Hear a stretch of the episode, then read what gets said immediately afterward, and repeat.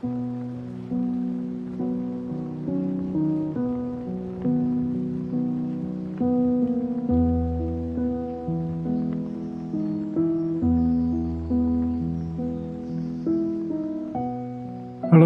大家好，欢迎收听《徐行漫悟》，我是徐志强。今天是《徐行漫悟》的第十五期节目。这是一档记录分享有关个人成长、思维迭代的播客节目，提倡通过简单重复的系统行为，借助时间的复利，达成一个又一个人生里程碑，并自动无限前行。希望能与你在这条自我探寻的漫漫长路上一起徐行漫悟。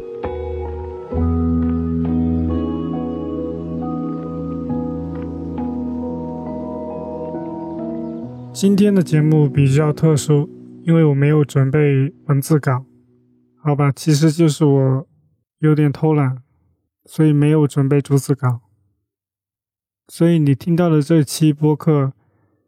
可能不会那么的流畅，但我想尝试一下。嗯，我想就聊一聊人与人之间的相处吧。说实话，我自己感觉自己非常不擅长于跟别人相处，而且其实我会有恐惧的感觉。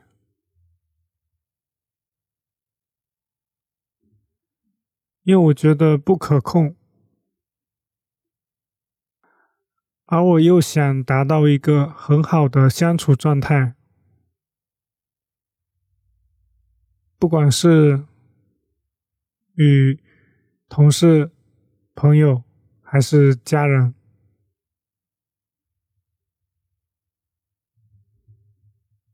我觉得人际关系是我。控制不了的事情，所以我会有种抗拒的心理。我接触过一些观点，我之前也一直提到过，我们能控制的只有自己的选择和决策，我们无法左右他人的想法。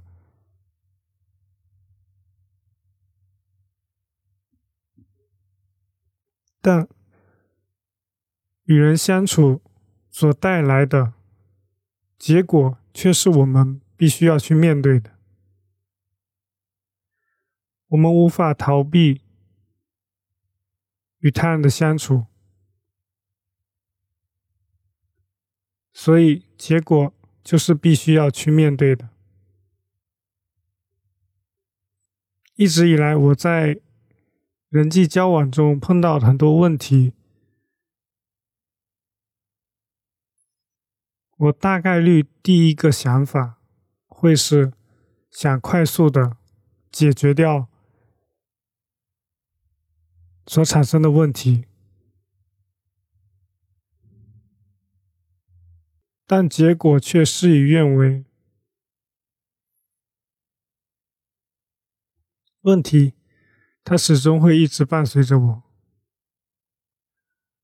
我无法逃避它，我只我能做的只有接受和面对它。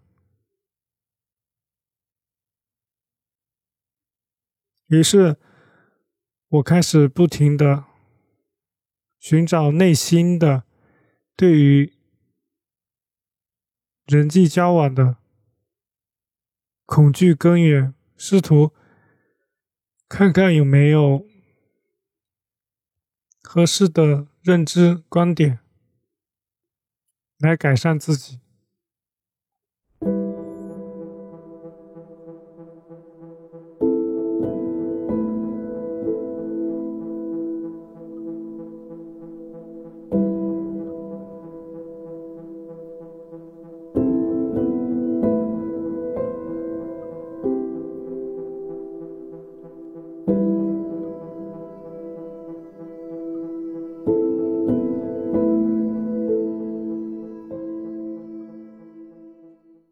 人际交往是由互动产生的，它是由双方或者多方参与的。我们经常说我不擅长社交，我什么人都相处不好，这似乎已经见怪不怪了。但是如果根据刚刚说的，人际交往是由互动产生的。它是由双方或者多方参与的。那当我们说我和什么人都相处不好的时候，我的潜意识是说，不管任何人和我相处，我们的关系最终都会失败的。当我们说这个话的时候，我们觉得社交。是我们单方面决定的。我们原本以为这种人是有点自卑，不够自信。但如果从这个角度思考的话，其实是有点自恋，因为他把人际交往看成了他单方面的能够左右的事情。在人际交往中。我们可以做任何事情，但是我们控制不了其产生的结果。这是我们比较正常的一个思维方式。我们总觉得我们的付出就应该有回报。我对你好，你就不能对我不好。努力就会有回报，这个观点在人际交往当中未必成立，因为我们所表达的、所做的行为，在我们看来是好的，但是在别人看来，它未必是好的。很多想法都是我们主观产生的，它并非是事实。每个人的感知又有所不同，我们只能看见对方做什么，而无法知道他在想什么。这些都是我们在与人相处的时候需要提前认识到的。你听到的未必是对方。内心所真实的想法，即使那看起来非常像是他真实的想法，这不是说别人在撒谎，也许连他自己都不知道自己内心真正的想法是什么，所以我们只能通过。他人的行动来确认。前面说的就是人际交往中的三大公理。第一，人际交往是由互动产生的，它是由双方或多方参与的。第二，在人际交往中，你可以做任何事情，但是控制不了所产生的结果。第三，你只能看见对方做什么，而无法知道他在想什么。理解了这三条公理，我们在人际交往中可以变得更加轻松。我们经常说，当发生问题的时候，应该从自身找问题。那在人际交往中，我们也经常都是碰到问题从自身找。我们我们认为不好的人际关系是由我们造成的，但其实人际交往它是由双方或多方参与的，它不是由于单个人所能决定的。所以我们可以换个角度想，也许这是他的问题，但这样的结果可能是我们无法改善这段人际关系，因为我们把责任抛给了对方。这就意味着，我们把对这段人际关系的控制的权利抛给了对方。那我们知道了，人际交往不是我们单方面所能控制的，我们只能做我们自己该做的事情，而控制不了人际交往的。发展结果，我们又只能看到对方做什么，而无法知道他在想什么。那到底该如何面对人际交往中发生的问题呢？我目前想到的最佳答案应该就是。承认、接受它，承认自己的无能为力，承认自己的渺小，承认自己无法控制事情的发展，承认这就是所有人面对的常态化问题，不把它当成一个问题。我们可以思考一下，为什么我们需要？为什么我们觉得人际关系相处的不好会是一个问题？为什么我们想要所有的人际关系都是朝着我们的预期发展的？我想，其实根本的还是我们对于事物的。掌控欲，我们想要控制事物的发展，他人的看法，而这一切却是我们根本无法左右的，于是就产生了所谓的问题。很多时候，问题是无法解决的。它只能消除，也就是你不觉得它是问题，它就不是问题。也许你会觉得很矛盾，但我们必须要知道，世界上本来没有问题，所有的问题都是我们给它的定义。就像我面前的这张桌子，它为什么叫桌子？它为什么不能叫椅子？不能叫电脑？不能叫手机？桌子只是我们给它的一个称呼，我们认为。具备放东西功能的这么一个物体，我们称之为它叫桌子。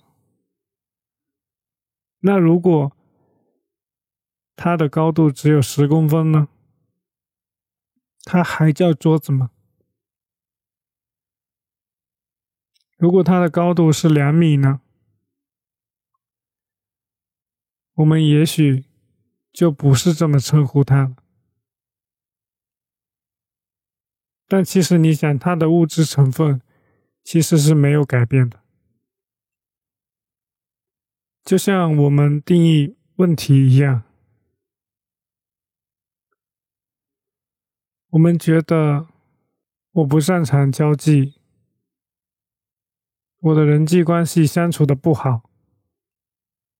我认为它是个问题，所以我要解决它。如果换一个角度想，它是一个优点呢？它能让我更多的思考自我的内心，思考人生，又或许它让很多同样不喜欢社交的人，在与我相处的时候更加的放松，因为他不需要伪装的很会社交，同时他也许会让那些。善于人际交往的人产生优越感，因为不好的人际交往关系也会让我们有更多的机会和空间去进步。从这些角度看，那这个被我们描述成问题的东西，好像的的确确。就变成了优点，而这中间只是换了一个角度去看待它。我们没有解决问题，而是直接把它给消除了。你可能觉得这是自欺欺人，但如果……你把它描述成问题，又何尝不是自欺欺人呢？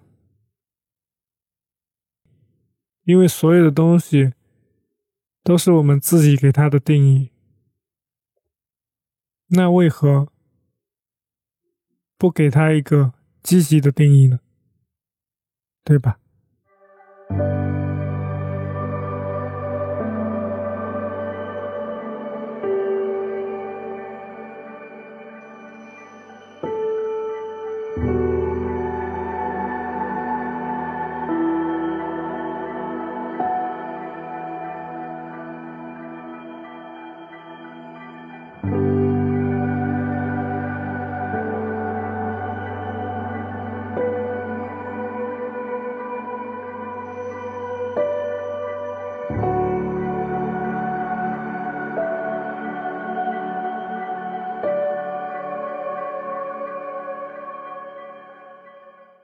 我们每个人都会带着以往的经验与他人相处，并且我们经常认为自己的感受就等于他人的感受，这更使得我们自以为是的把自己的感受等同于他人的需求，而实际上。只是为了满足我们自己这种投射，以此来强行表达自己所认为的关心，而完全忽略了关心是必须要对方接受到，感觉是关心，那才是关心，而非自我感觉就可以了。所以，我们经常会听说到这种话：“你看，我这么关心你，你却毫不领情。”类似这种一厢情愿的。有一个思考这个问题的角度是，意识到所有的关系都只是一种合作，我们自己的想法、感受其实都不是事实。那有什么更好的维持人际关系的途径呢？我能想到的就是全心全意的帮助他人，这是我目前为止能想到的最好的处理人际关系的方法。帮助他人有两种方式。一种是通过沟通交流，把方法经验传授于他人。至于对方能否听进去，听进去以后，实际又能做到多少，我们无法知晓。另一种是通过袒露自我和具体的行动等行为方式，把自己丢在他前进的道路上，用真诚行动的方式陪伴他，让他有机会了解真实的你。他需要的时候，帮助他解开一些困惑，提供一种陪伴。这种陪伴更多的是精神层面的。我认为第二种帮助可能更加有效一些。我们说了。我们是很难改变他人的，除非他愿意被改变。善良对待世界，对待好人，对待坏人，帮助别人也是在帮助自己。我们改变不了世界的任何东西，世界可以没有任何人。我们能做的是修炼自己，让自己回归最原始的状态，没有自私的无我状态。其中，帮助别人、对别人行善事，是对自己最好的修炼。帮助他人是不应该求回报的帮助。对这个世界行善，既是对自己的行善。感谢每一个行善的机会。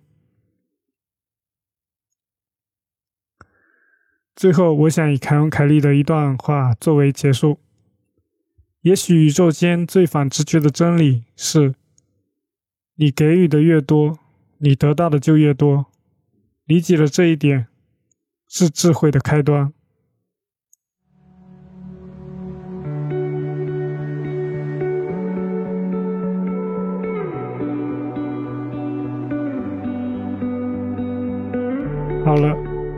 本期博客就到这里了，感谢你耐心的聆听，我们下期再见。